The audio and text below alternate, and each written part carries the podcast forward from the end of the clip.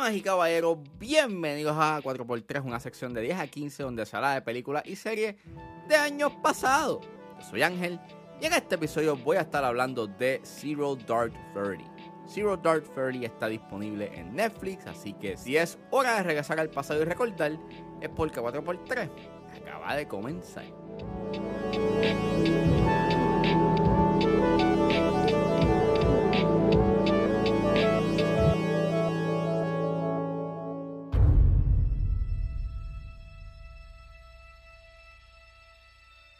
I be honest with you?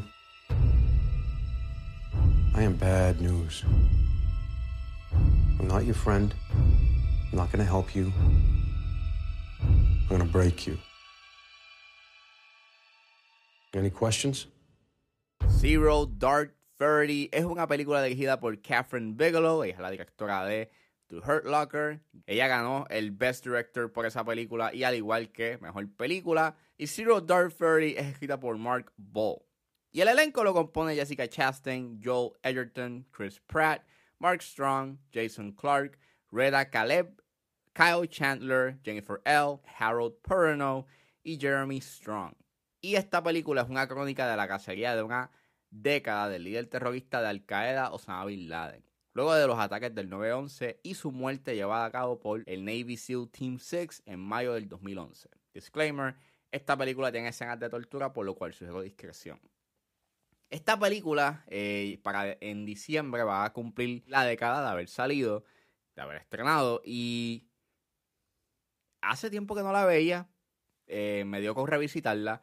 La primera vez que yo la vi fue en Guapa, eh, en estreno Full HD, sin editar.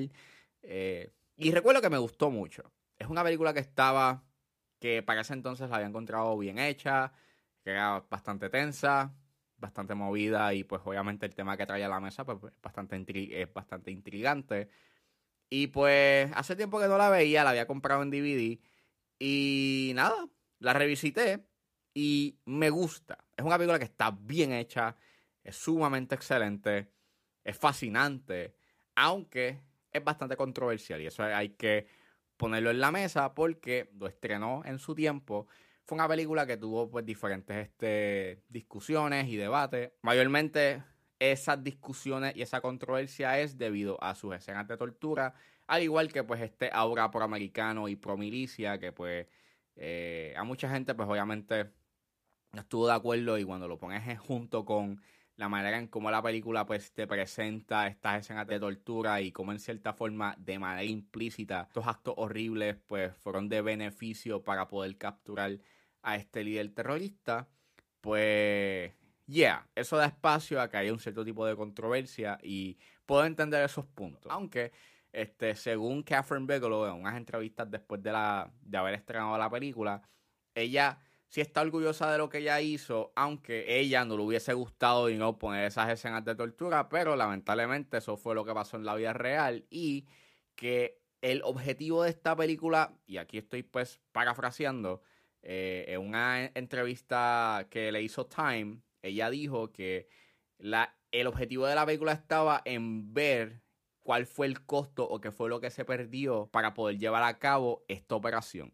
Y cuando lo ves desde esa perspectiva, me está bien interesante porque pues, es algo que en The Locker ella también pues habló. Ella habló del costo de la guerra y qué es lo que se pierde y qué es lo que un individuo pierde durante la guerra, en términos morales y en términos éticos.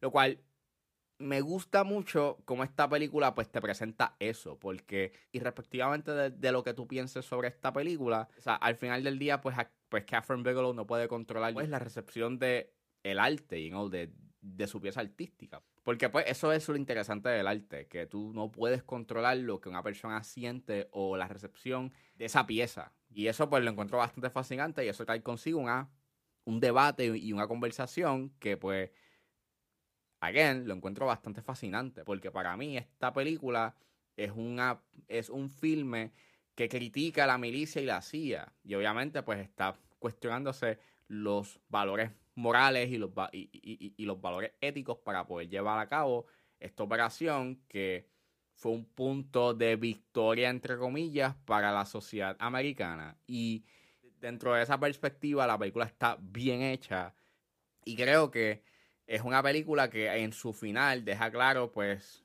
su objetivo. Y gran parte de, de que este viaje o que esta pieza actúe de una forma crítica es gracias a la actuación de Jessica Chastain. La actuación de esta película aquí es excepcional.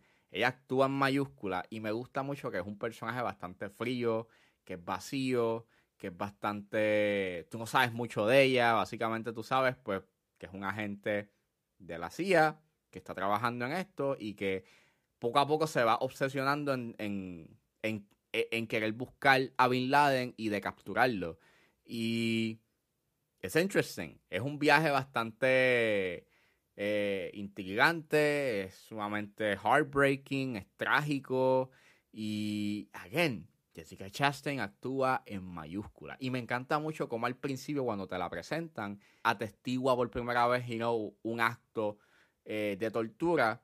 Pues ves cómo sus manos este, se mueven, cómo ella está incómoda y cómo durante la película poco a poco ya se va acostumbrando. Y pues, it's really disturbing, it's sad, porque obviamente ella está poniendo un lado su ética y su moral para poder llevar a cabo un objetivo. Y en cierta forma, eh, el personaje de Maya actúa como una metáfora a la manera en cómo actúa Estados Unidos para poder, para, para poder llevar a cabo su venganza. Olvídate de la moral, olvídate de la ética, lo que importa es este objetivo de capturar a esta persona porque nos hizo daño o le hizo daño a la nación y a la patria. Que eso es algo que es bien interesante porque esos son temas que se ven un tanto en Múnich, claro está dentro del contexto que acontece y eh, el filme y los eventos que cuenta, pero en esencia los temas que está hablando Zero Dark Thirty los pude ver como con tanto, me recordó un tanto a Múnich de que es una película que también postula esa pregunta de qué pierde una nación cuando actúa de esta manera para poder llevar a cabo un fin vengativo o para poder you know, traerle dignidad y honor y respeto y, paz y calma a la patria. Y, again, la respuesta que trae consigo es bastante disturbing, es inquietante, es incómoda y es bastante trágica porque, pues, se pierde mucho, mucho para poder, you know, traer algún cierto tipo de respuesta y paz cuando acontecen estos eventos trágicos sin sentido. Y me encanta mucho el principio. Yo creo que el principio es este sumamente brillante, aunque un tanto controversial porque usan audios de las víctimas eh, del 911 y los filmmakers no le pidieron permiso a los familiares de las víctimas, lo cual, diablo, o sea, es sumamente cuestionable. No obstante, sí puedo entender lo que quería hacer Catherine Bigelow. Básicamente, no estás viendo los visuales del 911, tú lo que estás escuchando solamente es el audio. Y solamente te ponen la fecha, and that's it. Y es un principio que actúa de diferentes maneras, que te presenta en términos metafóricos que para, para Estados Unidos esto es un evento personal, o sea, que es una herida que a pesar de los años y las décadas, es una herida que todavía no ha podido sanar. A pesar de no ver los visuales you de ese momento, al tú escuchar el audio, tú estás pues recordando y remontándote a ese momento. Y es sumamente heavy, es disturbing. Y, mano, es un, es un principio sumamente sólido y brillante. Eh, tienes un buen elenco, hacen un buen trabajo, a pesar de que algunos de ellos aparecen solamente en una, como en una o dos escenas. Eh, es interesante, pues, volvemos por el tema que trae a la mesa eh, y los temas que está you know, presentándote en la mesa con, con, con, los cuestionamientos éticos y morales en, en términos de la milicia y la CIA. Y está bien filmada. Aunque sí sigo teniendo issues este, con el final, con, por lo menos con, con la operación, con esa escena de la operación y cómo se lleva a cabo, porque en verdad, por lo menos en mi televisor se veía un poco, o por lo menos se veía un poco más brillante que, que, que la primera vez que yo la vi, que en verdad se veía bastante oscuro y no pude ver nada. Pero Generalmente está bien filmada, me gusta mucho que tiene este aura bastante documental, tienes estos zoomings a veces y es bastante grounded, you know, y es bastante handheld este pues la fotografía y en verdad sumamente nice. Está bien, es bastante colorida. está bien iluminada hasta esa escena de la operación. Pienso que le pudiste haber subido un poco bien o la brillante o poner algún, tipo de luz. O haberte solamente enfocado desde la perspectiva you know, en Night Vision, como estaba grabando en alguna que otra secuencia en esa escena. Y al final pienso que es brillante.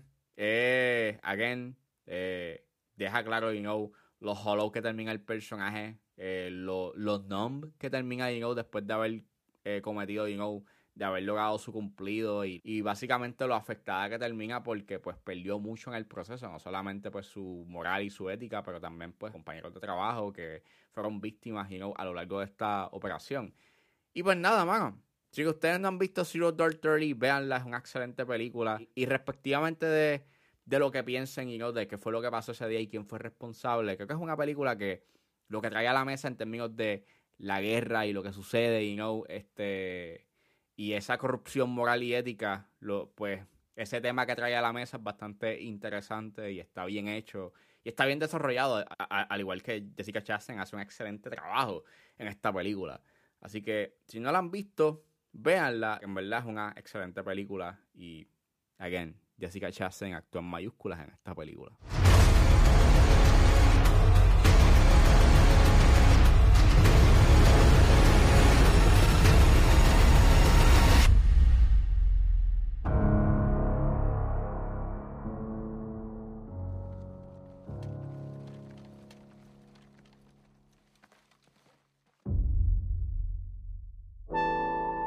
Bueno, eso fue todo en este episodio de A4x3. Espero que les haya gustado. Suscríbanse a mis redes sociales. Estoy en Facebook, Twitter e Instagram con Recuerden buscarme en mi Patreon. Me pueden buscar en la plataforma como Ángel Serrano o simplemente escriban patreon.com slash 10 a 15. Con un solo dólar puedes suscribirte a mi Patreon y escuchar los episodios del podcast antes de su estreno. Pero si se suscriben a los niveles de 5 y 10 dólares, ustedes podrán escuchar el episodio exclusivo donde realmente hablo de lo que está pasando en la industria. Me pueden buscar en su proveedor de podcast favorito como 10 a 15 con Ángel Serrano. Gracias por escucharme y nos vemos en la próxima.